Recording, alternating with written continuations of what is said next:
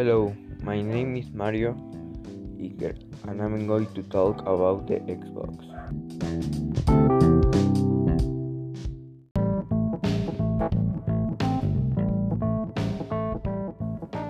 The first Xbox hit starts on November 15, 2001 the $300 had two heads against Sony's PlayStation 2 and Nintendo GameCube. Four years later, on November 22, 2005, Microsoft released its second generation Xbox, calling the Xbox 360. The first console designed from scratch with high resolution graphics. The Xbox 360 beat PlayStation 3 and Nintendo Wii, Nintendo Wii by one year, which came out in November 2006. Microsoft continued to update and improve the designs of the 360 and in April 2007 it relates the Xbox 360 Elite, a totally black and very expensive console at just $500. In 2010, Microsoft introduced the Xbox 360S, a slimmer version of 360 that family Wi-Fi and 250 gigabytes storage. For 300 also in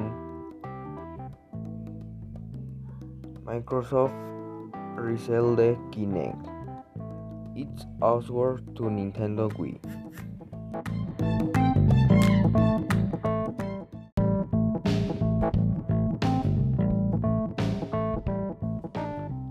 Which has been an unexpected success.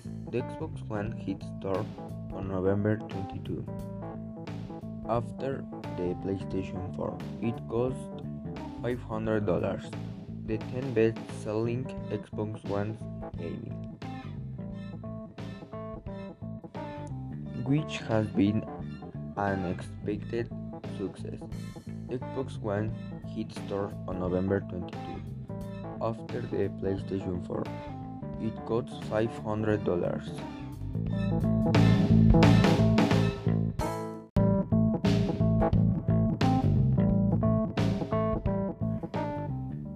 The 10 best selling Xbox One game. Number 1 Grand Theft Auto 5. Number 2 PUBG. Number 3 Call of Duty Black Ops 3.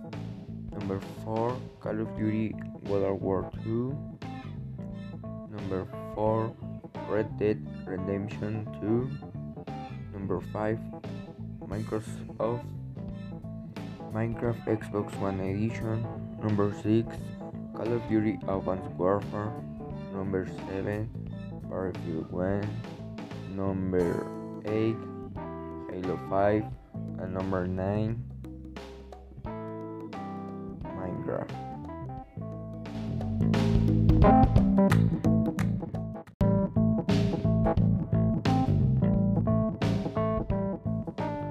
along with the new consoles scaled Xbox Series X, Xbox Series S. They made an incredible generation leap with more capacity to play and more performance for your games and better graphics. Thanks for your attention. See you.